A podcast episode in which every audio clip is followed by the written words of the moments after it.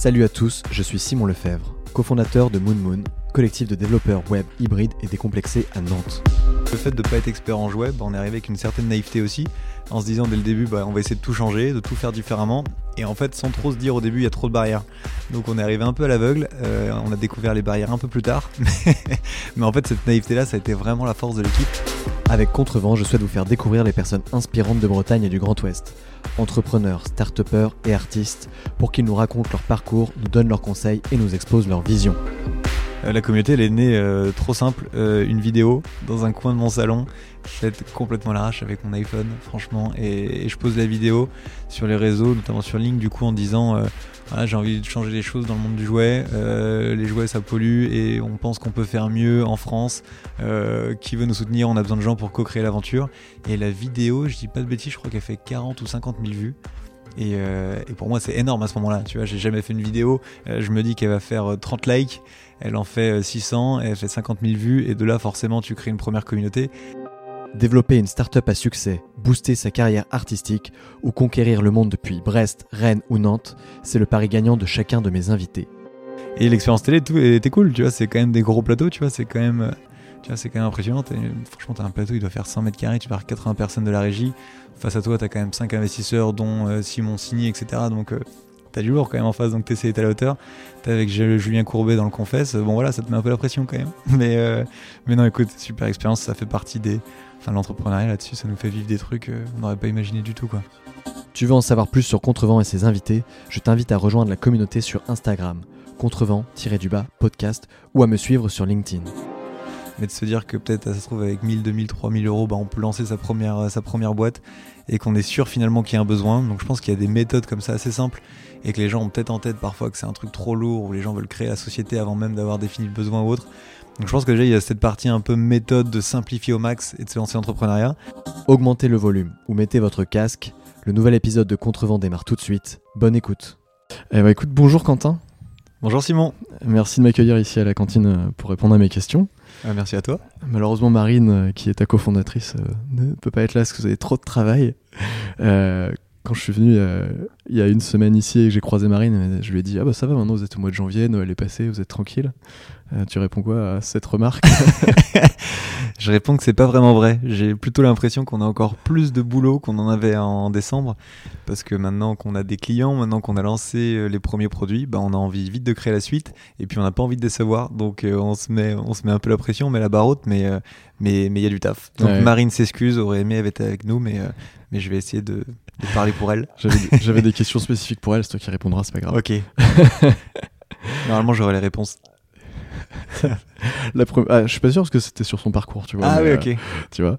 Mais euh, j'ai une première question pour vous qui est, qui est une question un peu différente. C'est quand, quand, je vous vois, enfin quand je te vois notamment à la télé ou dans vos vidéos, vous avez toujours la patate. Comment vous faites pour être toujours ultra comme ça, euh, motivé et avec toujours le, le sourire, quoi? Bah écoute, euh, je pense qu'on a la chance de créer une marque qui nous fait rêver nous déjà, on s'éclate et assez sincèrement, on prend vraiment beaucoup de plaisir. Et on a aussi la chance d'avoir un super engouement pour un lancement. Et je pense que ça, ça donne beaucoup beaucoup d'énergie. Donc, euh, donc ouais, on est en pleine forme, mais, euh, mais c'est clairement grâce aux gens qui soutiennent l'aventure. Et c'est ça qui donne l'énergie le matin. ma première question habituelle, c'est si tu n'étais pas là à répondre à mes questions, qu'est-ce que tu serais en train de faire? Écoute, euh, là je reviens de 4 jours euh, sur Paris, donc euh, plein de contacts super intéressants et donc je serai en train de faire un petit peu suite à tout ça. Ok. Envoyer des mails. exactement. Ouais, exactement. Merci. Et puis et puis lundi matin, écoute, c'est notre petit notre petit lancement de semaine, donc donc voilà, on se dispatche un peu les sujets, donc ouais, je serai en train sûrement de répondre un petit peu aux gens que j'ai rencontrés ce week-end. Ok, ça marche.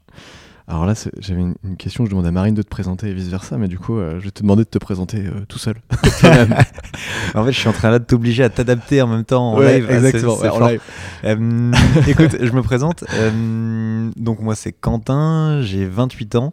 je suis rennais historiquement, mais, mais basé à Nantes du coup pour le projet des mini-mondes. moi j'ai un parcours assez classique au début d'école de commerce, dédié à l'entrepreneuriat dans un premier temps sur Rennes. Et puis euh, j'ai switché à l'école de commerce de Lille, à Schema, pour faire un double master en e-commerce, en digital. Donc assez naturellement, j'ai intégré une première startup euh, en sortie d'école de commerce euh, qui n'a pas tenu longtemps. Donc j'ai, au bout d'un an, j'ai intégré Cdiscount. Et au moment où j'arrive chez Cdiscount, pendant que je cherchais du coup ce, ce job, j'ai créé une appli qui s'appelle Combat Coq, Mm. qui était un peu un duel quiz à la sauce cocorico culture française. Et il s'avère que cette appli, j'ai créé avec un pote d'enfance, et il s'avère que l'appli a eu un bel engouement, qui nous a même dépassé. Et donc, au bout d'un an de chez Cdiscount, pendant que l'appli tourne encore, je me dis, bah en fait, je vais essayer de vivre mon rêve d'entrepreneur. Et je me suis consacré à Combat Coq. On a lancé des jeux de société pendant deux ans. Ça existe toujours. Euh, et j'ai fait ça avec mon pote d'enfance. On a écoulé plus de 40 000 jeux de société. Ouais. Aventure géniale. Et puis, au bout de deux ans, j'avais un peu la bougeotte. J'avais envie de créer un autre projet. Et je suis arrivé maintenant depuis un an sur le projet des minimums. Voilà, en gros, pour faire court. J'ai voulu acheter un de tes jeux d'ailleurs pour Noël et il était en rupture de stock. Je te jure que c'est une vraie histoire. C'est vrai? Ouais, Écoute, ouais. tu, tu me fais plaisir, mais. euh, et à la fois non, parce qu'en fait, c'est un client en moins. Mais, euh, Ouais, je- mais écoute, ouais, non, non, il y a toujours un bel engouement autour du projet, donc ça, Ça c'est, ça, pour- c'est chouette. pour Noël de l'année prochaine. Euh, Est-ce que, pour présenter les mini-mondes, en fait, j'ai vu une vidéo de toi sur BFM où tu présentais en une minute les mini-mondes. Est-ce que tu peux nous le refaire? Je sais pas si j'aurai la, la même énergie. Euh, ouais, si, si, je peux te le faire. Écoute, on est un peu habitué maintenant à pitcher. Ouais. Euh, en fait, les mini-mondes, on part de deux constats. Premier constat, le jouet, ça pollue énormément. Euh, le sujet du plastique, on n'arrive pas à s'en défaire. Slash euh, le Made in China versus le Made in France, qui était un sujet qui nous tenait à cœur. Et, euh, et on rencontre 200 par an en partant de ce concept est-ce que le jouet éco-conçu, ça vous intéresse? Et on se rend compte qu'il y a un autre sujet qui est marquant, c'est de se dire les valeurs qu'on transmet à nos enfants aujourd'hui correspondent plus à ce qu'on a envie de transmettre. Euh, exit, les princesses, les pompiers, les bricoleurs, tout ça, on a envie de valeurs nouvelles. Et donc on se dit on va créer une marque de jouets qui soit à la fois éco-conçue, mais en fait on va créer tout un univers Hmm. sur le thème du tour du monde qui est beaucoup plus inspirant pour les jeunes parents et donc pour les enfants de 3 à 6 ans qui est vraiment notre cible. Euh, on lance un- une phase de test et rapidement on se dit ok, euh, on a notre petit van et donc on va créer un livre, un univers, de la musique, tout ça. Et, euh, et donc les mini-mondes ça naît de là, donc c'est vraiment des jouets en plastique recyclé. Ça c'est l'élément qui est vraiment fort pour nous. Hmm. On récupère des déchets de l'agroalimentaire qu'on transforme en jouets. C'est des jouets qui sont fabriqués en Bretagne, chose qui se fait plus du tout. Et donc c'est tout un univers euh, après sur le tour du monde avec un livre, de la musique, etc. On est vendu uniquement sur notre site web. Le but c'est euh, d'avoir des prix de vente malgré tout ça qui soient au prix d'un Playmobil. Et ça c'est un vrai défi quand on sait que ça nous coûte beaucoup plus cher. Donc on est uniquement en vente sur le site des Mini-Mondes et, euh, et on a une équipe de trois personnes euh, pleines d'énergie avec Marine mon associé et puis Nico qui est notre premier designer produit qui est pour la petite anecdote arrivé en stage avec nous et qui aujourd'hui est en, contrat. Donc voilà un peu les mini-mondes, ce que ce que c'est, pour la faire courte. Ok. Et Avec Antoine Corvino aussi qui a déjà passé sur ce podcast. Et avec Antoine Corbino, euh, ce qui est génial, c'est que quand on a voulu créer un univers, on s'est dit bah, il nous faut un illustrateur qui soit juste génial. Euh, et Antoine Corbino faisait partie un peu de nos petits rêves secrets en se disant on n'a aucune chance, mais euh, on va tenter. Et en fait, on lui envoie un petit, un petit mot, il a répondu dix minutes après pour dire bah franchement le projet a l'air top, pourquoi pas? Et, et pour la deuxième petite anecdote, on lui a envoyé un brief de départ qui était le dessin d'un enfant de 3 ans, qui était un petit personnage un peu rond, comme souvent les dessins d'enfants. Ouais. Euh, D'où le fait que nos figurines aient maintenant une forme un petit peu particulière, c'est que ça parle euh, d'un dessin de Anna qui a 3 ans. Donc on remercie Anna sur ce podcast. Mais Elle, a Mais des le- parts- elle a des parts dans la boîte. elle là des parts dans la boîte, exactement. Et, euh, et du coup, Antoine est parti de ça pour créer l'univers. Donc euh, le brief était, était assez léger en, en tout cas. L'univers des jouets, c'est un, un univers un peu particulier. euh, moi, à titre personnel, que je connais très très, très mal. Euh, et je pense que les gens, en règle générale, c'est aussi- un peu la même chose. Et du coup, j'avais une question qui était euh, de 0 à 10, à quel point c'est compliqué de lancer une boîte dans le jouet en 2019 Euh, je pense qu'on est quand même à, à 7-8. En fait, ça me paraît assez compliqué. Écoute, de notre expertise perso, donc nous, on n'est pas non plus à la base des pros du jouet. Ouais. Euh, la première chose qui était clé pour nous, c'était de bien s'entourer. Donc, on s'est accompagné de Studio Boost, qui était designer euh, jouet, etc., pour avoir cette expertise jouet. Et en fait, nous, finalement, la force aussi de, de l'équipe, c'est que le fait de ne pas être expert en jouet, bah, on est arrivé avec une certaine naïveté aussi, en se disant dès le début, bah, on va essayer de tout changer, de tout faire différemment. Et en fait, sans trop se dire au début, il y a trop de barrières. Donc on est arrivé un peu à l'aveugle, euh, on a découvert les barrières un peu plus tard. Mais en fait, cette naïveté-là, ça a été vraiment la force de l'équipe. C'est qu'on s'est pas fixé de limite. Et donc, euh, c'est compliqué sur plusieurs raisons. C'est compliqué pour la partie normes, certification, etc. Notamment sur du plastique recyclé. Parce qu'il faut que la matière soit alimentaire, etc. Donc euh, ça, c'est chaud. C'est compliqué sur la partie investissement. Parce que faire du jouet en France avec notre outillage sur mesure, etc., on arrive vite à des investissements assez conséquents. Et c'est compliqué parce que même si personne fait comme nous, il y a aussi beaucoup d'acteurs dans le jouet, parce que les gens ont l'habitude d'acheter du made in China parfois, pas très cher, etc. Donc Mhm. on a tout aussi une manière de consommer différemment. Donc il y a beaucoup de challenges dans le, dans le monde du jouet, mais en même temps il y a, il y a plein de choses à faire. C'est ça qui est génial parce que c'est un monde qui a pas énormément bougé finalement depuis 20 ans. Et, euh, et donc voilà, on se dit que c'était, euh, c'est un bon secteur, je pense, à, à remuer un petit peu. Ouais, complètement. D'ailleurs, à, à quelle date les mini-mondes feront un chiffre d'affaires plus important que les Playmobil? Écoute, je crois que Playmobil, euh, c'est un milliard. Donc écoute, sans faire autant que Playmobil, même si on était une petite goutte d'eau dans Playmobil, et si déjà ils nous voyaient passer sur les radars, déjà on serait, on serait très content. Il y a des marques comme ça de jouets qui vous ont repéré déjà, euh, qui sont venus vous voir. euh. Écoute, euh, des distributeurs en tout cas, ça c'est sûr. Des marques de jouets, euh, ouais, sûrement. En tout cas, nous on en contacte aussi beaucoup Mm. euh, parce qu'on croit que entre toutes ces marques qui essayent de faire bien les choses, il y a aussi plein de marques cool et qu'il y a sûrement des synergies possibles, etc. Donc, donc ouais, on essaye de, de baigner un peu dans cet écosystème. En tout cas, il y a, il y a des nouveaux projets, mais parfois un peu éloignés. Ça peut être dans les peluches. Là, on a rencontré par exemple un fabricant de français de peluches et nous on trouve ça génial comme idée. Donc on s'est dit pourquoi pas et donc on les a rencontrés. Donc ouais, on rencontre pas mal de monde. Quand, quand je suis passé il y a deux semaines, Marine m'a raconté euh, ce qui s'est passé un peu à Noël avec la Poste. Ouais. Euh, que c'est vous-même qui faisiez vos colis, etc. Et que, vous apportiez les, les- les colis à la Poste. Est-ce que tu peux nous raconter un petit peu ce moment euh, complètement farfelu voilà, qui est, c'est finalement c'est des histoires assez classiques qui arrivent dans les startups, tu vois, où on se rend compte que finalement très souvent c'est les, au tout début des aventures, c'est les cofondateurs qui font eux-mêmes les paquets, qui les envoient, etc. C'est clair, c'est clair. Non mais c'est pour ça que d'ailleurs souvent on parle de start-up, mais nous on se voit plutôt comme des artisans, tu vois, Ouais. à la débrouille. Euh, clairement, on a fabriqué en gros 3000 coffrets euh, de mini-monde pour Noël, mais en fait du coup dans chaque coffret t'as 4 figurines, donc ça veut dire que d'un coup euh, bah ça fait euh, 12 000 figurines, tout ça. Et en fait on a loué un entrepôt et on a tout géré nous-mêmes. Mhm. Euh, on a pris deux trois intérimaires et on a tout conditionné. C'était un taf de malade vraiment parce qu'on a reçu les jouets le 23 novembre. Donc en fait c'est une marque qui est toute toute jeune. Donc euh, on avait déjà vendu euh, 1000 coffrets avant même d'avoir les jouets. Donc on avait déjà 1000 du coup commandes de retard. Plus euh, 1600 qu'on a refait à Noël. Donc en fait bah, c'était le rush ultime. Et, euh, même je pense les, gens de la poste commencent à se dire non mais euh, faut nous laisser tranquille maintenant. Donc non écoute on a pris, euh, on a pris des bonnes suées pendant décembre pour euh, livrer tout le monde, mais tout le monde a été livré à temps pour Noël, donc ça c'est une belle fierté pour nous. Il n'y a pas eu trop de couacs, donc euh, écoute, pas mal, bonne expérience et euh, en tout cas de passer par là au début. Bah en fait c'est clé parce que euh, ne serait-ce que pour demain travailler avec un prestataire et autres, bah, le fait d'avoir commencé nous-mêmes, et ben en fait on a on a tout appris, on sait maintenant euh, comment être efficace, comment conditionner rapidement. Mhm. Voilà, enfin tout ça c'est les apprentissages du début de la boîte, mais, euh, mais cool, on touche à tout. Et même Nico qui est designer demain, bah, il était euh, chef entrepôt pendant un mois et il s'est très bien débrouillé. Ok, super. T'as fait pas mal d'interviews, je le disais tout à l'heure, sur BFM, je crois que t'es passé sur Europe 1 aussi. Mm. Non Ouais. Euh, j'ai pas forcément vu toutes les télés que t'as fait, mais en tout cas, t'es passé sur pas mal de- d'émissions de radio ou de télé. Mm. Euh, et du coup, je voulais, te poser une question sur les questions qu'on t'a posées. La première, c'est euh, quoi la question qu'on t'a le plus posée euh, dans toutes tes interviews? C'est une super bonne question ça. Écoute, je pense que la première question, celle qu'on me pose souvent, c'est pourquoi du plastique recyclé?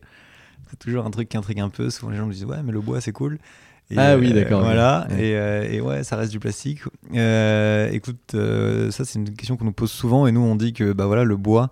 On a observé beaucoup d'enfants qu'on a fait jouer au début quand on a créé le projet et qu'on se rend compte que les enfants préfèrent les jouer en plastique parce que le plastique c'est léger, c'est coloré, c'est maniable, ça a plein de plein d'avantages et que c'est pas forcément écologique le bois. Ça dépend de la manière dont on, dont on fabrique la chose et que le plastique recyclé, bah, ça avait énormément de vertus, que ce soit pour l'enfant mais aussi pour la planète Mm. parce qu'on récupère des déchets, parce que notre matière est compostable, enfin etc. Donc ça c'est le le premier une des questions qu'on nous pose beaucoup. Sinon on nous pose aussi pour- pourquoi une marque de jouets? Comment vous euh, vous arrivez dans ce projet d'essayer de faire une marque de jouets qui est pas un projet très commun dans l'univers un peu euh, Ouais. start-up ou autre? Donc ça c'est une question qu'on nous pose aussi beaucoup. Et, euh, et l'autre question qu'on nous pose aussi beaucoup du coup c'est euh, comment vous avez fait pour avoir autant de relais télé? Ouais, bah, j'a- j'allais te poser la question médias, aussi. bah, ouais. tu vois, voilà. Donc ça, c'est une question qu'on nous pose aussi beaucoup. Et écoute, euh, je pense que c'est parce que le projet est vraiment dans l'air du temps.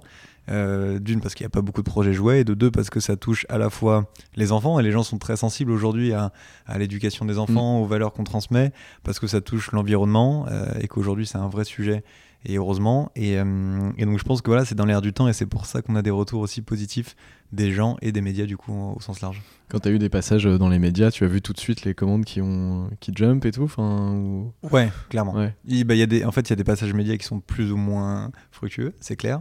Euh, mais oui, c'est sûr que ça fait du bien. En fait, nous, le raisonnement de départ, c'est de se dire, euh, les médias, pour nous, c'est formidable. C'est un des seuls leviers pour se faire connaître et qui ne coûte pas d'argent. Mm. Donc, c'est de la, voilà, c'est, on essaye de présenter notre aventure, on essaye d'aller euh, parler aux, aux journalistes, mais c'est clair que c'est le meilleur levier marketing pour lancer un, un projet parce que bah, ça coûte 0 euros, Hmm. ça offre une belle visibilité.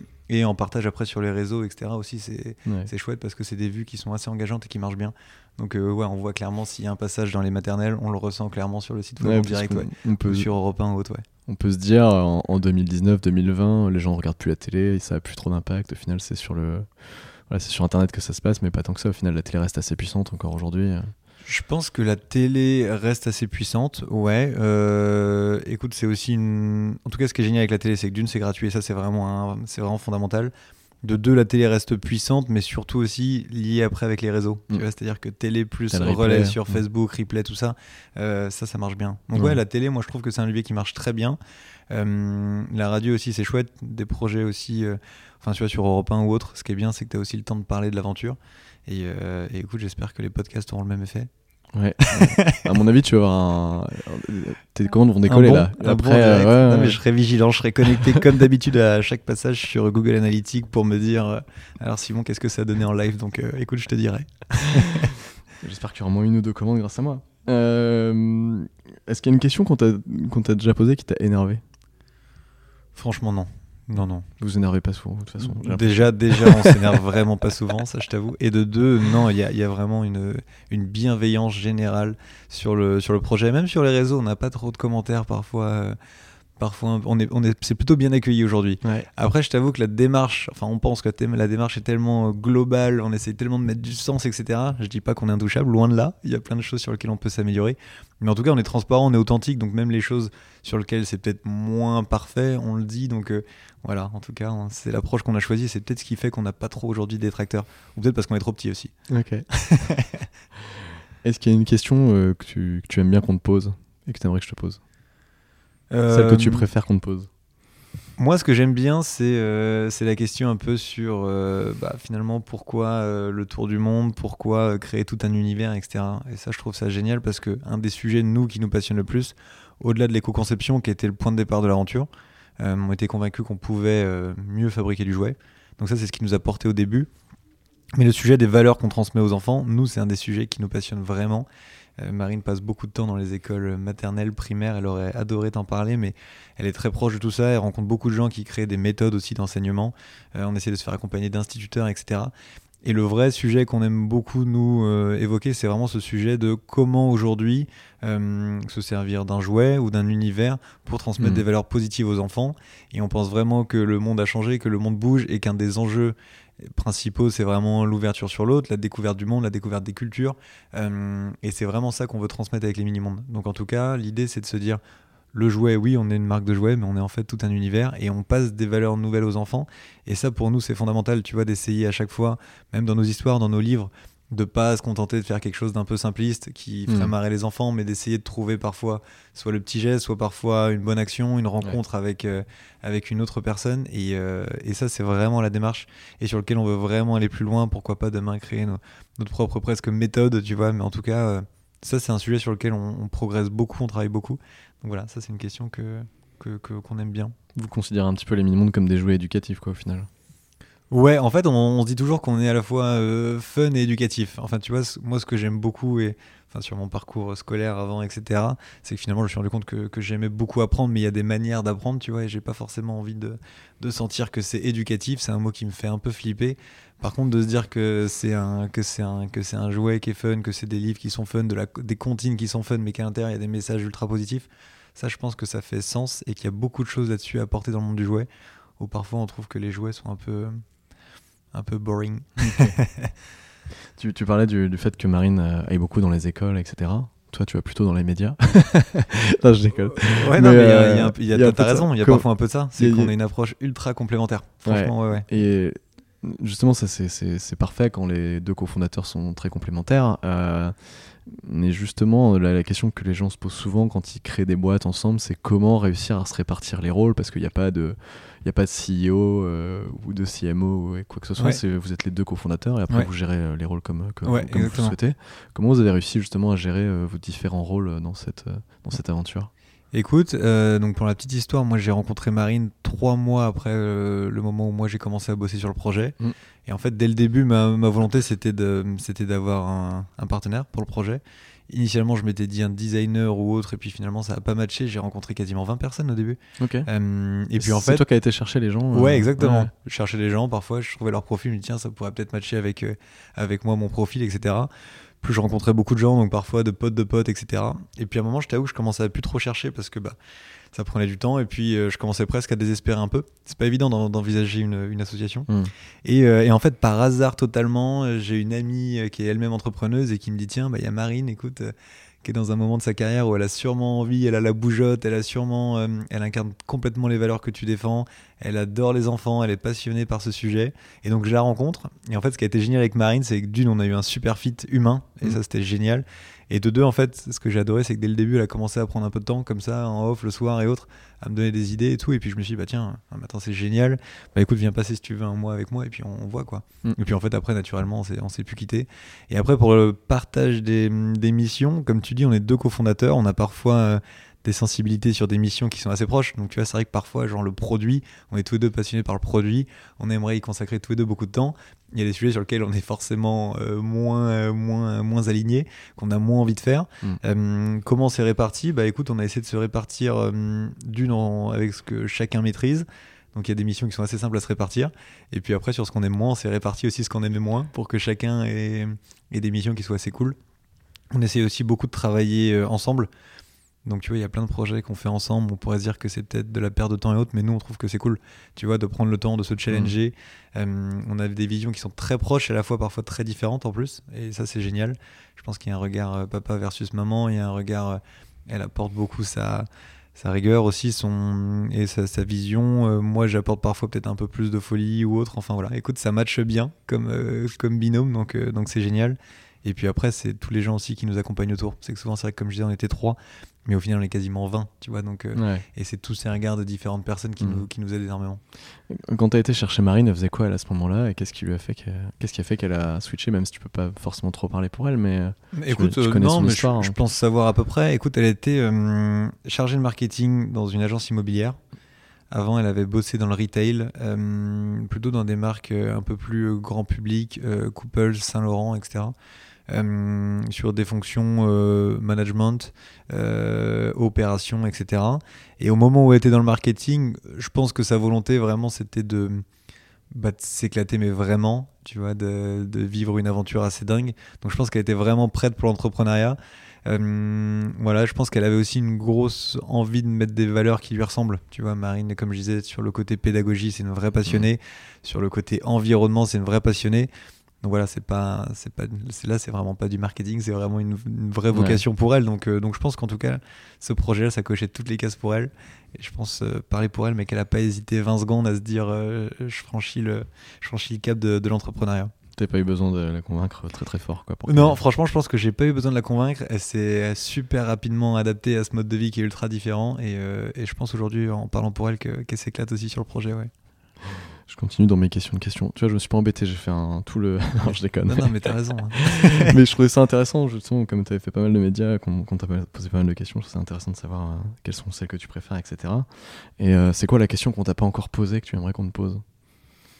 Euh, je pense qu'il y, a y des sujets parfois liés à l'entrepreneuriat qu'on évoque, qu'on évoque pas beaucoup sur le comment les gens arrivent ici et aussi sur le fait que, que beaucoup de gens le savent pas encore mais peuvent lancer des boîtes.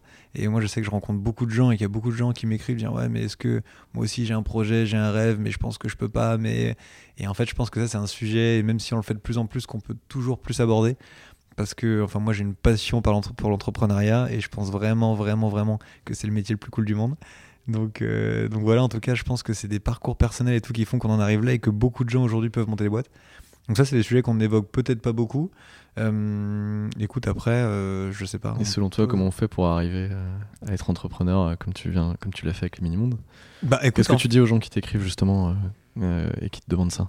Écoute, je pense qu'il y a quelques bonnes, bonnes pratiques à prendre en, en compte. Tu vois, nous, on a, il y a cette philosophie ici de la lean startup, tu vois, qui est vraiment de se dire on peut mon- monter un projet, voir si ça marche, ça marche pas en 3, 4, 5 mois finalement, et qu'on n'est pas obligé d'investir 200 000 euros et qu'on n'est pas obligé. Donc finalement, d'avoir une, une méthode qui est très simple, qui est très concrète, qui est d'aller voir son client, d'être sûr qu'il y a un besoin, et puis de lancer un petit test, même si le test, finalement, c'est très loin de ce qu'on veut faire demain, mais de se dire que peut-être, ça se trouve, avec 1000, 2000, 3000 euros, bah, on peut lancer sa première, sa première boîte et qu'on est sûr finalement qu'il y a un besoin. Donc je pense qu'il y a des méthodes comme ça assez simples et que les gens ont peut-être en tête parfois que c'est un truc trop lourd ou les gens veulent créer la société avant même d'avoir défini le Mhm. besoin ou autre. Donc je pense que déjà il y a cette partie un peu méthode de simplifier au max et de se lancer en entrepreneuriat. Euh, je pense qu'il y a aussi un deuxième sujet qui est de rapidement euh, se faire un peu entourer par et il y a énormément de, de- de possibilités maintenant, les incubateurs et autres. Enfin, tu vois, il y a des, il y a des Mhm. solutions partout.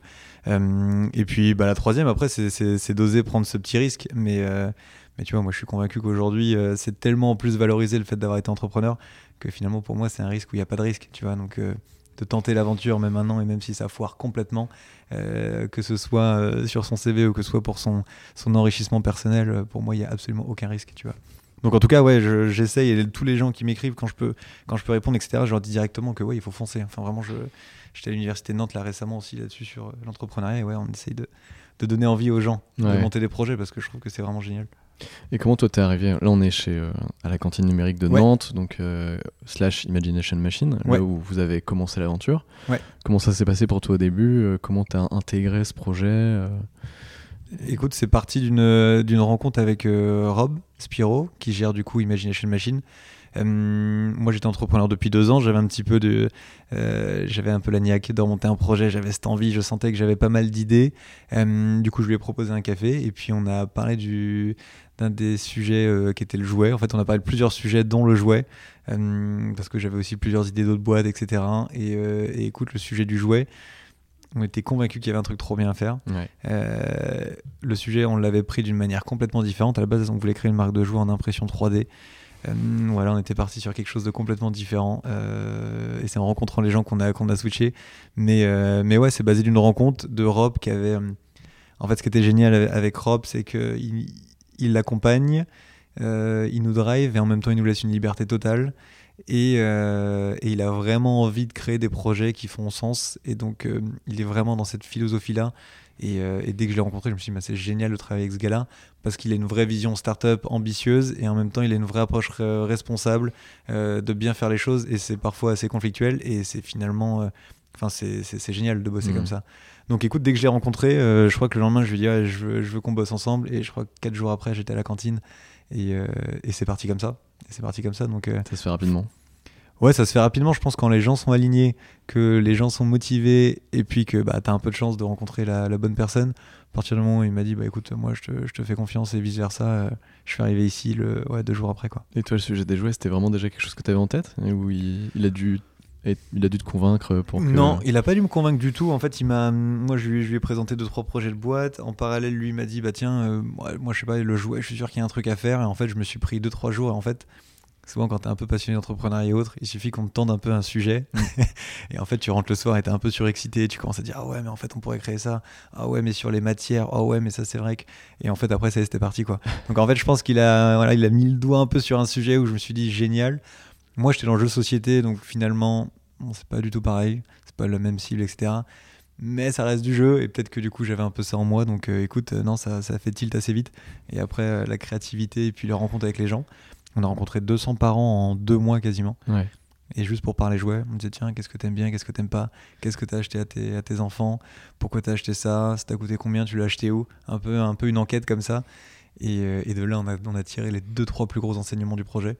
Et euh, c'est comme ça que c'est né, ouais. J'avais une question là-dessus justement dans, dans ma liste de questions sur Ouais. le- ces 200 parents là que, dont tu parles euh, Ouais. dans tes différentes interviews. Ouais. Comment tu fais pour les démarcher ces 200 parents? Est-ce qu'ils sont rep- enfin, cette question un peu technique entre guillemets, mais est-ce qu'ils sont représentatifs de la totalité des parents? Ou est-ce que vous avez pris les 200 premiers parents de vos amis, des amis, des amis, et puis vous avez posé des questions, vous avez enfermé, vous avez mis dans une pièce, euh, vous avez trop. posé strictement les mêmes. euh, Il y avait un protocole très très carré ou? Non, non, t'as raison, c'est une bonne question. En fait, donc les 200 parents, on s'est dit, euh, bah écoute, on va essayer de toucher plein de.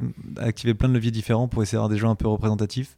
Euh, c'est sûr que si tu restes dans ton écosystème, forcément un peu startup, coworking, etc., les réponses peuvent vite tomber un petit peu dans le dans le même euh, dans le même style donc on s'est dit bah écoute ouais on va forcément il y aura forcément nos potes dans les parents mm. il y aura forcément les gens du réseau de notre réseau mais on va aussi mettre sur des groupes de mamans donc Facebook ça marche trop bien là-dessus mm. On va aussi créer nos propres pages avant même que ça existe pour créer une petite communauté. Donc ça s'appelait Toygazer.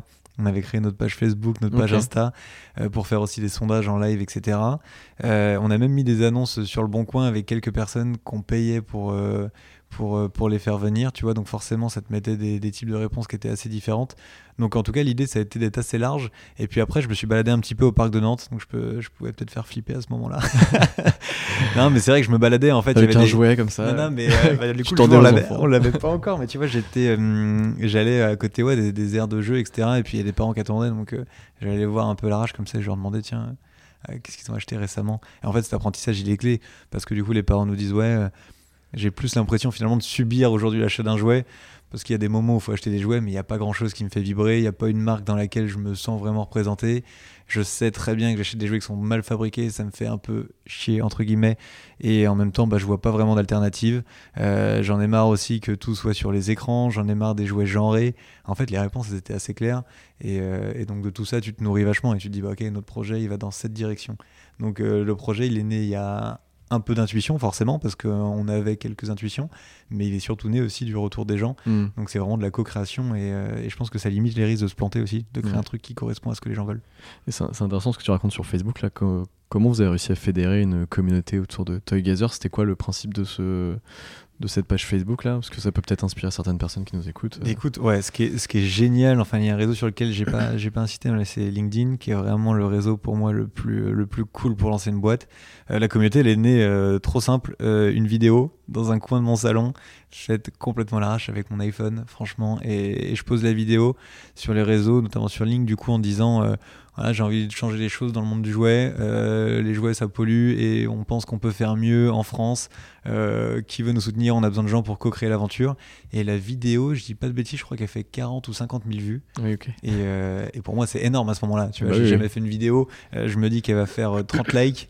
Elle en fait 600, elle fait 50 000 vues. Et de là, forcément, tu crées une première communauté. Et puis de là, du coup, tu te dis, attends, je vais refaire une vidéo dans une semaine pour dire, OK, on a avancé sur tel sujet, qu'est-ce que vous en pensez? Et donc, c'est le format vidéo qui a fait que, que c'était né. Et puis après, je pense qu'il y a un peu de bouche à oreille parce que forcément, quand tu prends le temps de parler une heure avec un parent, bah forcément, il va t'en présenter trois. Euh, et de là gravite une petite communauté. Alors, c'était des petites communautés, mais des communautés ultra engagées. Les parents sont ultra engagés maintenant pour. Euh, enfin, c'est un sujet qui leur tient à cœur. Mm. Donc, forcément, ça t'as pas mal de retours. Donc, euh, voilà, écoute, la magie des réseaux sociaux, la magie d'avoir un projet où les gens se sentent euh, concernés et puis après c'était parti quoi. Et euh, tu, tu, tu, racontes tes discussions avec les parents qui disent euh, j'en ai marre des, des, jouets genrés etc de, de, subir un peu peut-être la publicité.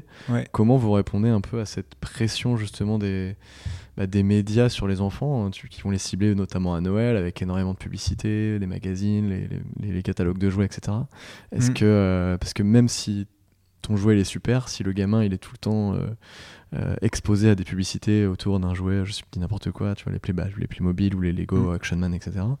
Euh, comment tu fais pour aider les parents à contrer un petit peu ce système euh, médiatique très puissant? Écoute, bonne question. Je sais même pas si on a encore, si on a déjà la réponse. Tu vois, ce qui est sûr, c'est que nous, on a notre ton, on a notre authenticité et, et on a notre démarche. Donc, on essaye de beaucoup communiquer sur ce qu'on fait. Euh, tu vois, récemment, on avait fait une collecte de jouets à Nantes où on allait chez les gens en mmh. vélo. Euh, on a récupéré 120 kilos de jouets en une journée en pédalant et il pleuvait. On a fait une vidéo pour sensibiliser les gens justement sur dire bah partagez aussi les jouets, mmh. partageons. Il y en a plein qui dorment chez vous. Euh, tu vois, c'est des actions comme ça qu'on mène qui nous permettent de, de, nous faire connaître. Mmh. hier, j'étais à Station F, il y a un lieu en fait de, de, restauration où il y avait un brunch pour les enfants et donc où j'ai été. Euh, j'y ai passé trois heures le dimanche matin, tu vois, pour jouer justement avec les enfants, les observer, et puis en même temps, bah, autour d'un café, en parler aux parents de notre démarche. Euh, tu vois, c'est des actions qui sont très différentes de ce qui se fait aujourd'hui, mais en tout cas, c'est d'être un peu sur le terrain, tu vois. ça fait un peu homme politique quand je dis ça, mais tu vois, d'aller euh, d'aller rencontrer les gens, de, de faire un maximum d'événements d'en parler, d'en parler, d'en parler, tu vois. Du coup, on pitch toujours notre projet, mm. fait des médias. Écoute, on essaie d'en parler au plus grand nombre. Et après, euh, et après bah voilà, on a une approche qui est différente. Nous, on peut pas être en magasin, c'est clair. parce qu'aujourd'hui, on n'a pas les marges suffisantes. Notre jouet il doit coûter 20 fois plus cher que les autres à faire Hmm. et on est au même prix que les autres. Donc forcément, on peut pas être en magasin. Euh, on peut pas non plus avoir de gros budgets marketing. Donc il faut trouver des trucs un petit peu, un peu smart, tu vois, pour essayer de faire parler de soi sans, euh, sans dépenser grand chose. On a les. On a Antoine Corbino aussi, tu vois, avec son, son univers et tout, graphique. Donc euh, le Instagram grandit vite. Enfin, tu vois, les réseaux sociaux, tout ça. Écoute, on essaie de trouver des, des méthodes, mais euh, il y a sûrement encore des bonnes idées qu'on n'a pas eues. hein. Justement, tu racontes que vous avez besoin de trouver des méthodes pour pas dépenser trop d'argent. Ouais. Euh, parce que voilà, vous êtes une boîte, une Ouais. jeune boîte, une start-up. Comment... Euh, comment vous faites pour vous financer au début Comment vous faites pour vivre? C'est une question que je pose systématiquement dans Ouais. tous les interviews. Puisque c'est ce que les gens se posent tout le temps cette question-là quand ils ont monter une boîte. C'est bah, ok, mais du coup, euh, quel argent j'ai? Est-ce que j'ai le chômage? Est-ce que j'ai des fonds? Est-ce que je lève des fonds? Est-ce que quelqu'un m'aide Des business angels, etc. Comment vous, vous Ouais. avez démarré euh Écoute, cette aventure? euh, déjà nous on l'a démarré avec quelque chose qui, est, qui change pas mal la donne, c'est qu'on a démarré avec une précommande. Euh, rapidement en fait, au bout de, de trois mois, on a lancé notre première précommande avec un site créé un peu, euh, Mm. un peu à l'arrache, etc., qui nous a permis de faire 30 000 euros de chiffre d'affaires au mois de juillet. Donc déjà finalement, ça te donne déjà tes premières ressources Mm. qui vont te permettre de lancer ton projet, alors qu'à ce moment-là, on n'avait pas dépensé grand-chose. Euh, après, il y, a le- il y a le chômage. Qui est, qui est cool pour monter sa boîte au début. Euh, et après, on a fait assez simple. On a trouvé euh, euh, Friends and Family, un petit peu d'un petit peu d'argent autour de nous, euh, plus du prêt bancaire, Mhm. plus euh, un peu de prêt d'honneur de la, de la région. Et ça te fait à peu près un package euh, rapidement autour des 300 000 euros pour, euh, pour démarrer l'aventure sur la première année. Donc ça monte vite, mais parce que faire du jouet, en fait, euh, ça monte vite aussi. Les investissements, ils sont assez, euh, assez colossaux pour, euh, pour créer ce qu'on appelle des moules. Mm. Alors, je sais pas si tu vois à quoi ça Si, ressemble, si, mais c'est un gros bloc d'acier de 5 tonnes. À l'intérieur, tu retrouves tes empreintes du jouet que tu dois faire injecter après. Et ça, bah, c'est forcément du sur-mesure et autres. Et ça, c'est un taf de malade. C'est d'ailleurs pour ça que vous avez donc- pensé à l'impression 3D au début, j'imagine. Ouais, exactement, exactement. Ça, écoute, l'impression 3D, bah, c'était un sujet qui était passionnant. C'est que nous, au début, on s'est dit, l'impression 3D, c'est une techno qui est en pleine évolution. Il y a forcément quelque chose à faire à, à travers ça. Euh, et pour la petite anecdote, quand on a commencé il y a un an, on s'est vite rendu compte que c'était impossible de faire à la fois ce qu'on voulait, notre petit van, nos personnages en Ouais. 3D, trop long à fabriquer, euh, finalement quand même assez onéreux, un rendu qui est peut-être pas encore dans les standards de ce qu'on attend. Et euh, surtout, c'était impossible de lier euh, éco-conception, c'est-à-dire que notre matière recyclée, etc., avec la 3D. Euh, et tu vois, maintenant, on est encore sur le sujet parce qu'on y croit beaucoup à 3D. Et déjà, c'est beaucoup plus possible, tu vois. Et ça se trouve, dans 4 mois, ça le sera encore plus. Et ça se trouve, dans un an, on pourrait faire les minimums en 3D. Hmm. Tu vois, donc euh, c'est une techno qui évolue très vite. Nous, on est en veille, de toute façon, permanente, que ce soit sur les technos, sur les matières aussi, parce que c'est des, des sujets qui bougent énormément. Tu vois, donc euh, si on peut avoir toujours un petit coup d'avance là-dessus, Ouais. eh ben, on va, on va pas s'en priver. Donc euh, voilà, écoute, peut-être que demain, ce sera fait en 3D. Mais aujourd'hui, c'était fait en injection tout classique, et aujourd'hui, du coup, il y avait des investissements qui étaient assez forts. Donc la précommande, c'est cool. Le chômage, forcément, c'est cool aussi. Et après, bah écoute, les banques, quand tu as fait tes premières preuves, euh, malgré ce qu'on en dit peut-être parfois, elles nous suivent. Euh, Il y a des gens autour qui aiment aussi soutenir les entrepreneurs. A la région, en fait, il faut taper à toutes les portes. Et euh, ça prend un peu de temps, c'est sûr, mais euh, il n'y a pas le choix, de toute façon. Et, et tu sens ça que les, banques, euh, alors sur ton projet, mais peut-être euh, tu connais, j'imagine, plein d'autres entrepreneurs, euh, t- t'as l'impr- t'as l'impression que les banques ont- sont plus enclins à, prêter de l'argent pour les, les start-upers, les, les gens qui veulent monter des boîtes? Écoute, je sais pas, j'ai peut-être pas le recul suffisant. Moi, ce que je, ce que je sais, enfin, on a pris le sujet un peu à l'inverse, c'est-à-dire qu'on n'a pas contacté les banques euh, dès le début, on a plutôt dit on va essayer de montrer un signe de traction et qu'une fois qu'on va dire aux gens, je pense que d'aller voir la banque et de dire on veut créer une marque de jouets et d'aller voir la banque et de dire on veut créer une marque de jouets et pour info on en a prévendu 1000 au mois de juillet avec deux vidéos, je pense que le rapport est pas du tout le même. Ouais. Donc tu vois, on essaie plutôt de prendre le sujet un peu en se disant comment on va générer un peu d'intérêt, que ce soit pour les banquiers ou que ce soit pour les gens qui ont Mm. un petit peu de sous ou que ce soit pour les fonds régionaux, etc. Et qu'une fois que tu as montré euh, ton énergie, que ton produit plaisait, etc., bah, du coup le rapport de force est plus le même. Donc on a essayé de prendre un peu le sujet comme ça et je pense que la méthode a, a pas mal marché. D'ailleurs, vous avez fait des, ces précommandes au mois de juillet, Ouais. euh, donc pour des jouets qui étaient certainement achetés pour être euh, peut-être off. Ouais. offerts à, À Noël. à Noël. Ouais, clairement. Comment, comment vous vous êtes débrouillé pour faire un, un aussi beau score pendant justement cette période très difficile? Je sais que c'est un truc que tu aimes bien raconter aussi dans les médias. Ouais, bah en fait, c'est surtout que, hum, bon, forcément, quand tu crées une marque de jouets, t'as Noël en fil rouge complet.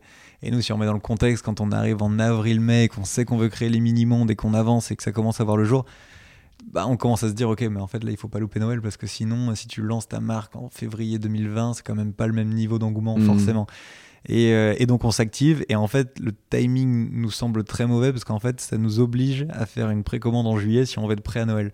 On avait commencé à sonder un peu les usines, etc. Et on nous dit, bah déjà, même si vous faites l'après-cours en juillet, ça va être très très chaud pour livrer en décembre.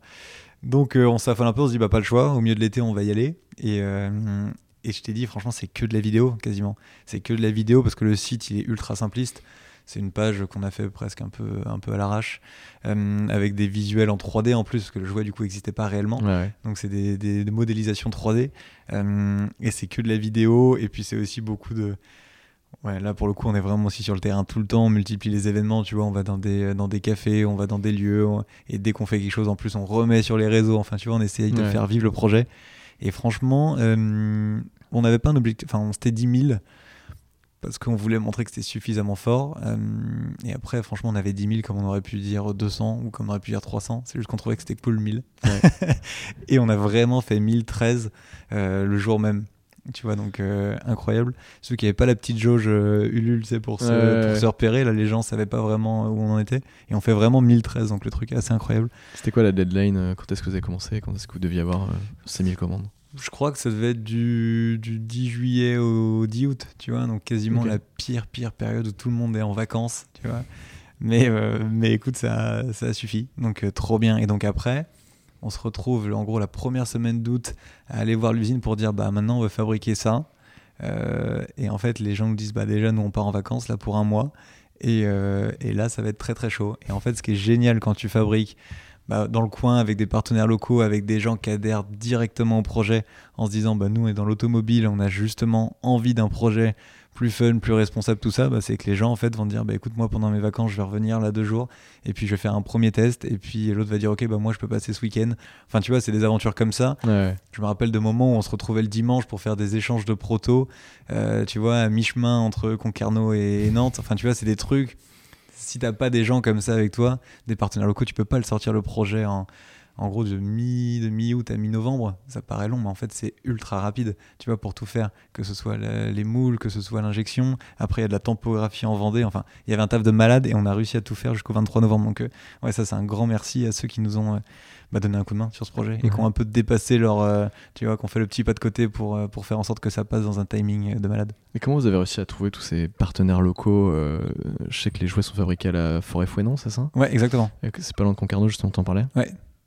Euh, euh, voilà, quand j'ai su ça, moi je me suis dit, c'est improbable qu'il y ait une usine là-bas qui fasse Ouais. ça. Alors j'imagine qu'ils font peut-être pas des jouets à la base, c'est juste que vous les avez trouvés pour. Vous savez qu'ils avaient, qu'ils avaient ces compétences pour le faire.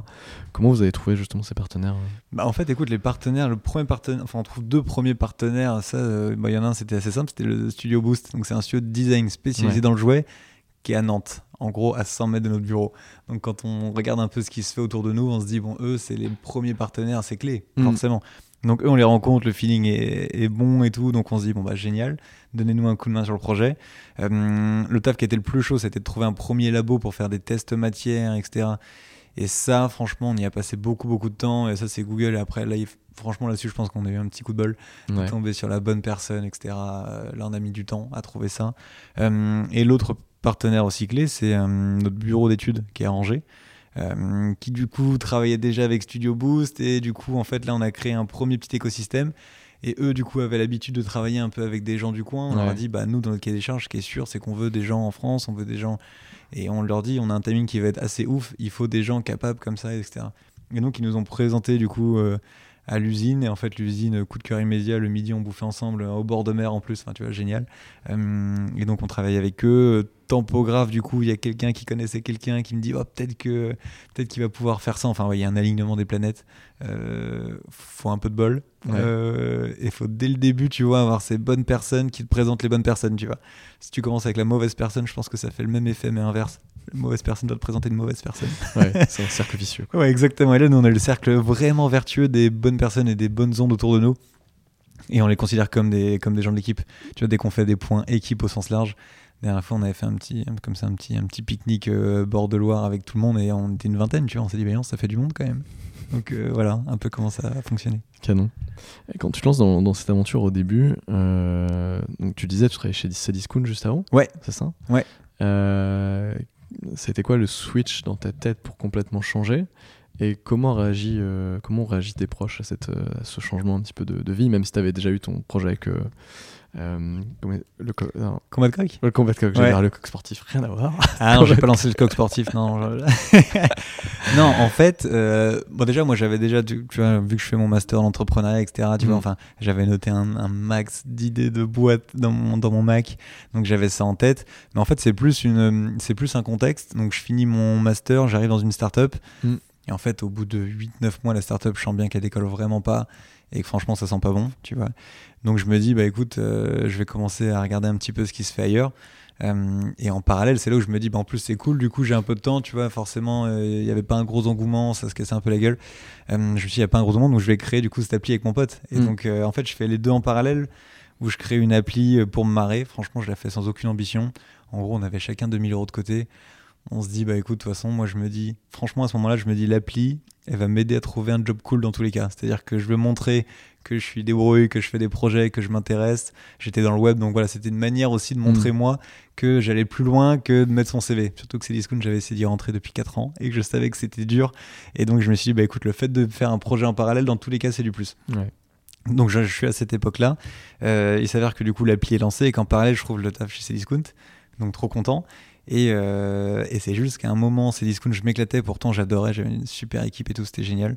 Euh, sauf que quand tu vois ton projet perso qui commence à avoir un engouement, que tu vois ton appli elle est téléchargée, etc. Même si t'es pas le business model. Et que tu te dis, mais en fait, il y a forcément quelque chose à faire. En plus, t'es avec ton pote d'enfance euh, à Rennes, donc chez moi, tu te dis, non, mais faut que je- tu peux pas, tu peux pas te dire, je tente pas ma chance. Mm. Et donc, euh, et donc avec Cdiscount, bah forcément, on était un petit peu, un petit peu déçu parce qu'au bout d'un an, du coup, je repars. Euh, donc ça fait un peu le gars qui a la bougeotte, mais, euh, mais il fallait le tenter, tu vois. Donc, euh, et donc j'arrive après dans l'entrepreneuriat comme ça. Donc finalement, j'y arrive aussi un peu par le, bah, un peu par hasard, un peu parce que le projet prend bien et que je me dis, bah écoute, euh, j'ai pas grand chose à perdre, allons-y quoi. Donc en fait, t'as quitté Cdiscount pour lancer euh, le projet avec euh, ton ami d'enfance? En tout cas, pour m'y consacrer vraiment. Ouais, c'est ça Et qu'est-ce qui s'est passé après pour que tu décides de, passer sur le projet de, de, des Mini-Mondes? Bah, en gros, hum, l'aventure, du coup, la première année, on est très, euh, bah, on est vraiment dans l'effervescence. La première année, on vend quasiment 15 000 jeux de société. Euh, on est au taquet, mais on a une approche qui est très petite boutique de centre-ville, concept store, etc. Ouais. Donc beaucoup, beaucoup de taf. On a une approche aussi, on crée nos deuxième, troisième jeux, donc Mm. beaucoup, beaucoup de taf.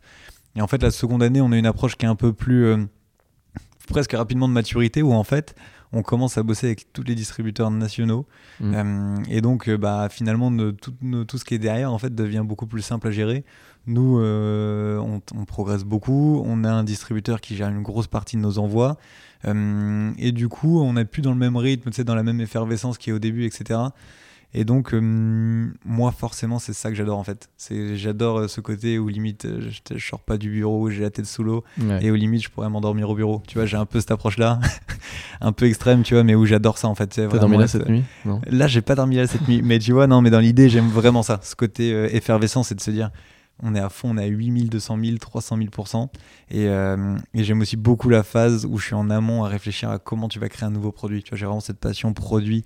Et c'est ça qui est génial dans les boîtes que je lance. Et je pense que j'aurais, je crée toujours des boîtes dans le produit. Parce que j'aime ce côté tangible, tu vois, de voir les choses. Et là, de voir un enfant, par exemple, qui joue avec son jouet, c'est juste une sensation qui est géniale. tu vois. Ouais. Et, euh, et donc voilà, du coup, c'était plus ouais, une effervescence en moi. Et tu vois, je chantais.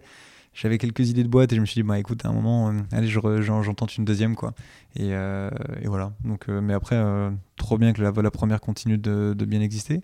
On est passé sur Qui va être mon associé là, la, la semaine dernière, sur M6. Ah oui, ok. Donc écoute, il y a toujours une belle énergie sur le projet. Ça s'est passé comment cette, cette expérience télé justement avec qui va être mon associé? Écoute, top. Enfin, ce qui était génial, moi, ce que je retiens surtout, c'est ça nous fait un super souvenir de potes, tu vois, parce que toute l'aventure, en plus, a été tournée sur. euh, on a eu un portrait en amont, etc., tu sais, sur euh, l'histoire de deux potes. Donc, on s'est retrouvés sur le terrain de foot où on s'est rencontrés quand on avait 7 ans à refaire des passes, tu vois. et enfin, tu vois, donc euh, l'anecdote est. Mise en scène. Ouais, exactement. Mais tu vois, du coup, mal- malgré tout, tu vois, on s'est fait une diffusion entre potes. C'était quand même, c'est un super moment.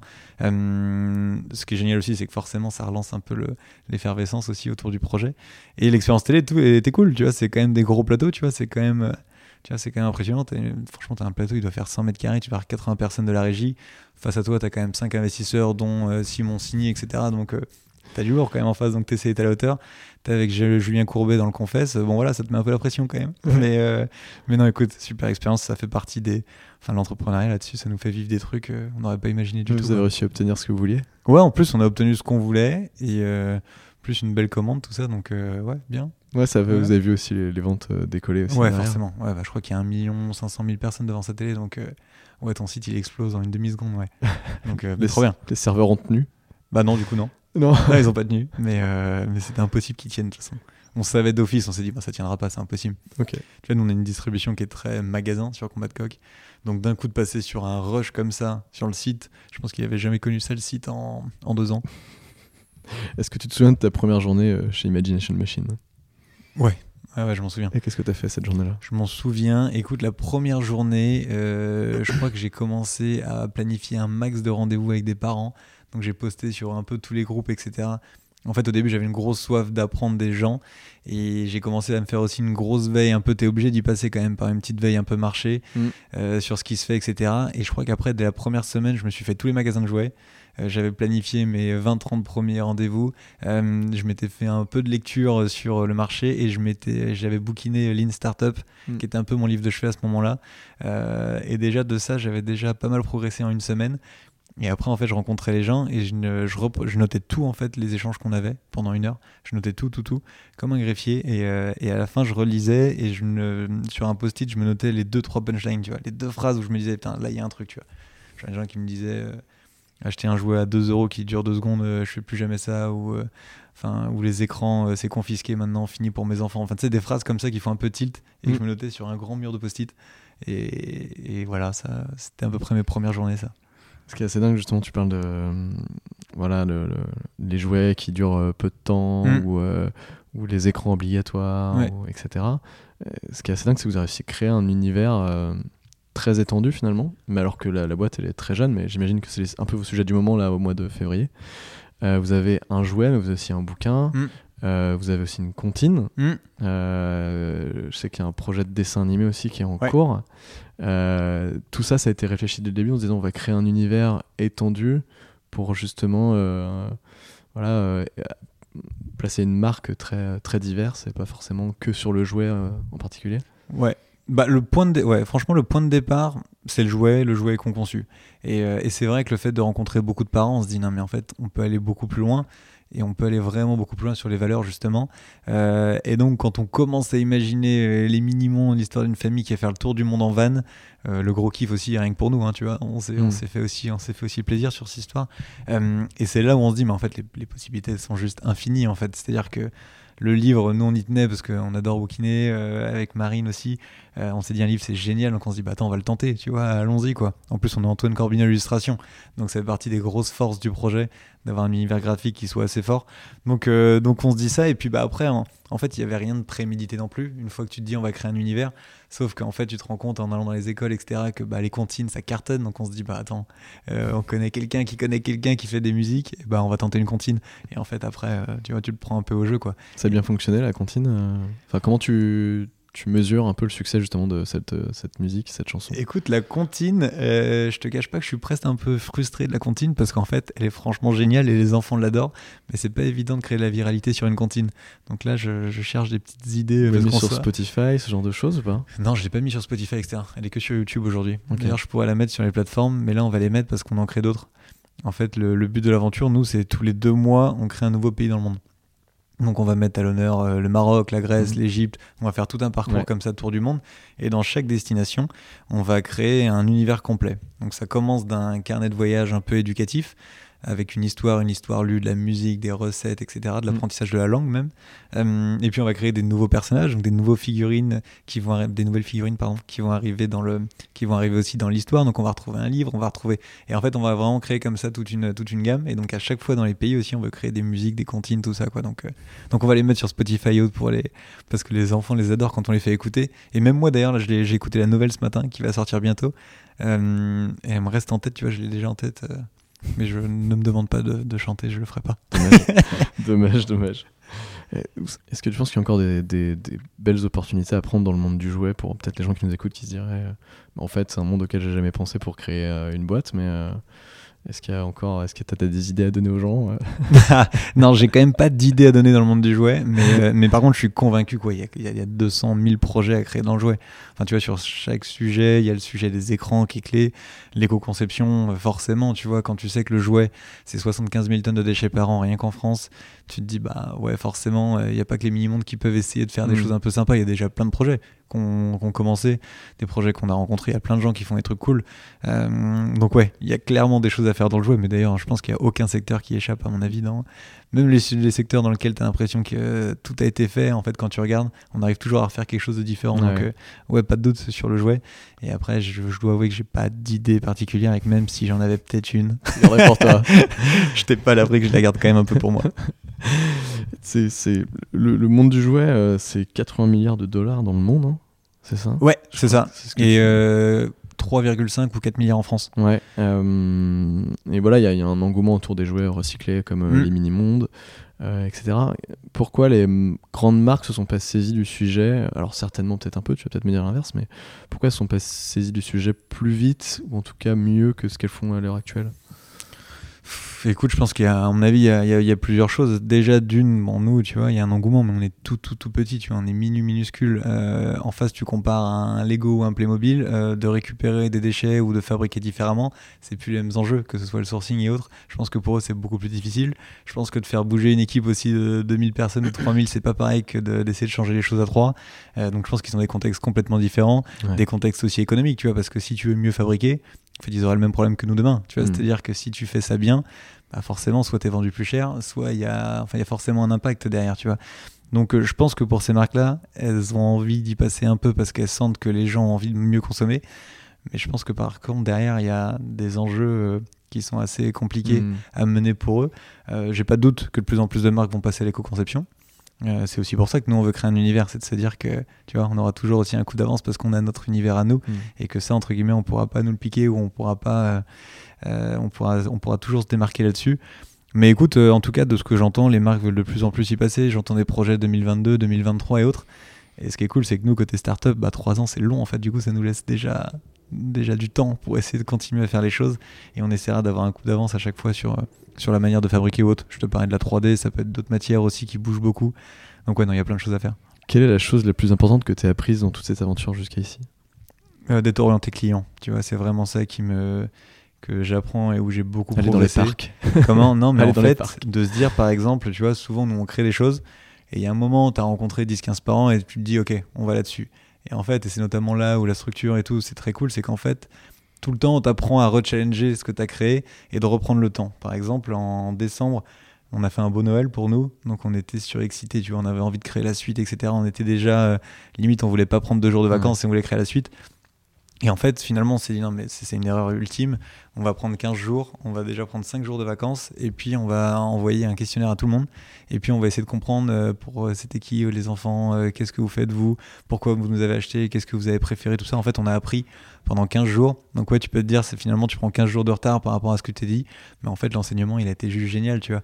Donc pendant 3 semaines finalement, on a écouté, on a appelé des clients, on a eu plus de 600 retours au questionnaire qu'on avait envoyé. On a rencontré aussi beaucoup d'entrepreneurs, on a continué notre veille et on est revenu avec une prise de hauteur en fait qui était ouf et qui fait qu'on n'a pas dû, on va pas lancer du tout ce qu'on avait prévu, tu vois, ça a fait beaucoup évoluer le projet et trop bien parce qu'en fait on arrive maintenant avec des, une vision beaucoup plus claire, beaucoup plus orientée client. Donc moi l'enseignement c'est vraiment, parfois c'est vrai qu'on se dit non mais on fait ça, mais en fait si tu reprends le temps de revoir des gens, de tester autre chose, de tester, de tester, de tester, bah en fait tu, tu recrées un projet un peu différent. Mm. Donc ça c'est mon enseignement pour moi le, le plus important. Je sais pas si tu peux le dire, mais qu'est-ce qui, a... qu'est-ce qui avait été prévu et que tu as changé là, à, la suite de, des réponses de ces questions? Écoute, euh, on avait en tête un, avant de, de rappeler les gens, un format un peu, un peu abonnement d'une sorte de box un peu jouet, Mhm. éducatif, etc. En fait, on s'est rendu compte, tu vois, on allait lancer, on s'est rendu compte que les gens nous ont dit, bah non, c'est pas du tout en lien avec ni vos valeurs ni les nôtres. Se dire, on va pas offrir à nos, à nos enfants des jouets trop souvent, même si Mhm. c'est tous les trois mois, c'est pas le mode de fonctionnement qu'on a envie, tu vois. Et donc typiquement là-dessus on switch où les gens nous ont dit en fait les, les mini-mondes ce qu'on adore et ce qu'on a envie de voir c'est un univers complet tu vois. Et les gens qui disent mais en fait on pourrait avoir des affiches d'Antoine Corbino des mini-mondes on pourrait avoir demain euh, tu vois de la personnalisation on pourrait avoir d'autres musiques on pourrait avoir de la recette et tout. Et en fait on s'est dit mais ouais il faut qu'on aille même beaucoup plus loin dans ce- cette envie d'avoir un univers. Donc au début on s'était dit qu'on allait sortir 2 trois nouveautés. Et finalement on est en train d'essayer d'en sortir 7 8 Donc, euh, donc tu vois, voilà, on va, on va vraiment dans le sens de ce que nous disent les gens. Donc, euh, donc voilà, tu vois, le fait d'écouter en tout cas et d'être très orienté client, client, client, c'est une obsession pour nous. Euh, quand les gens commandent, on repasse des coups de fil. euh, si on a pris quelqu'un justement là en stage pour six mois, Yola qui vient de nous rejoindre, Mm. qui a justement ce rôle de discuter avec les gens. C'est-à-dire que, tu vois, moi, euh, forcément, quand tu gères les réseaux et tout, bah, tu essayes de répondre aux gens. Mais parfois, tu peux pas rentrer vraiment dans une discussion parce que si tu discutes avec tout le monde, bah, c'est sûr qu'à un moment, malheureusement, tu plus le temps. Et donc là, Yola, maintenant, peut vraiment avoir ce rôle de vraiment discuter. Et Ouais. donc, si on nous écrit, euh, si c'est juste pour parler, on peut même juste parler. Et en fait, ça, on trouve ça trop bien. Et c'est ce qu'on voulait vraiment faire avec les millions. Est-ce qu'il y a un truc que vous feriez différemment? Euh... Franchement, oui et non. Enfin, oui, forcément, si on se reprend chaque étape, il y a des trucs, rien n'a été parfait. Mais globalement, pour un lancement, etc., Mhm. on est ultra fiers. Et tu vois, faut savoir aussi parfois célébrer les, les bonnes choses. Et on est ultra fiers du lancement qu'on a fait, de la tournure que prend le projet. Parce qu'on arrive à faire un projet qui est à la fois ambitieux et toujours en ayant, ce- tu vois, cette vocation de, de rester fidèle à ce qu'on s'est dit au début, tu vois. Et par exemple, là, quand tu veux passer à 8 produits, bah forcément, tu vois, il y a plein de gens qui disent oui, mais tu sais que si tu fais en Espagne, oui, mais si tu sais que si tu fais là, bah tu vas. Et nous, on se dit non, mais attends, on va essayer, tu vois, de challenger, d'aller plus loin et de, de tordre un peu le modèle pour que ça passe. Ouais.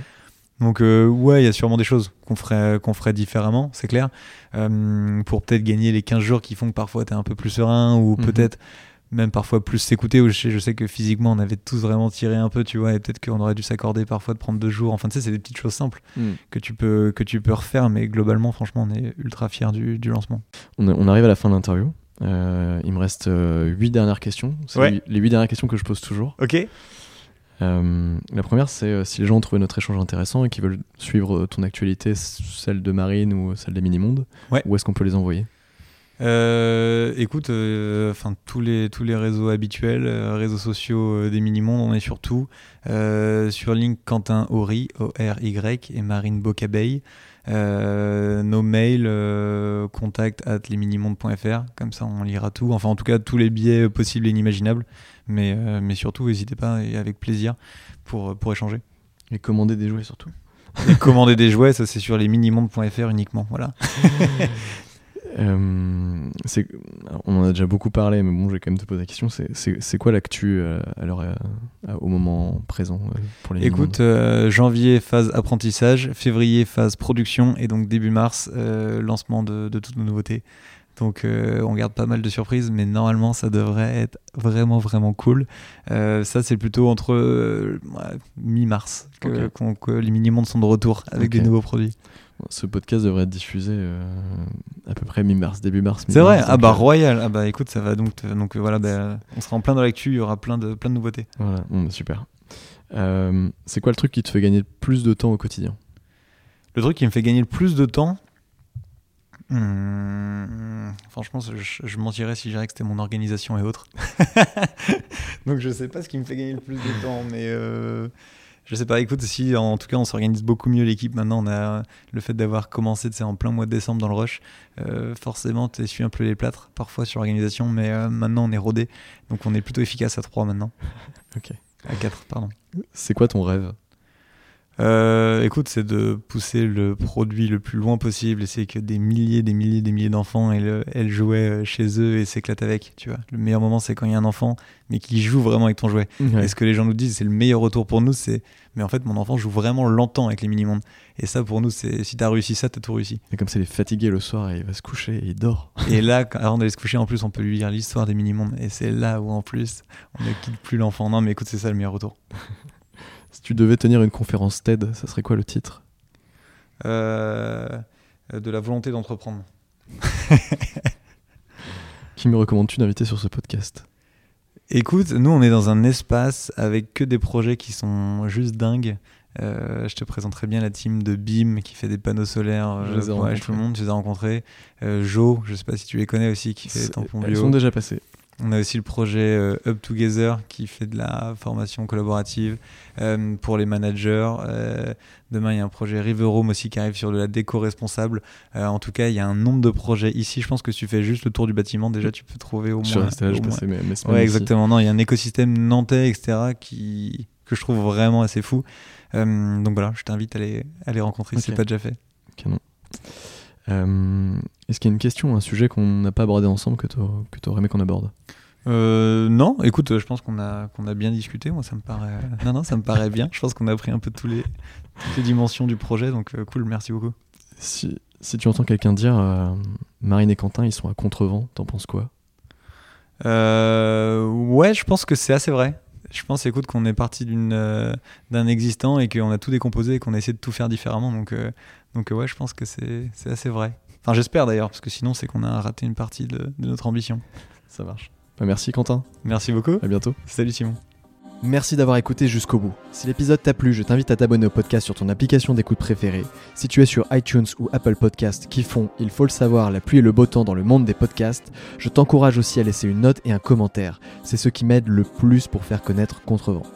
Si tu veux aussi m'aider concrètement à faire rayonner Contrevent auprès d'un maximum de personnes, parle-en cette semaine à deux personnes de ton entourage. On se retrouve la semaine prochaine pour un nouvel épisode de Contrevent dans vos écouteurs ou sur la route. Kenavo, bye, ciao.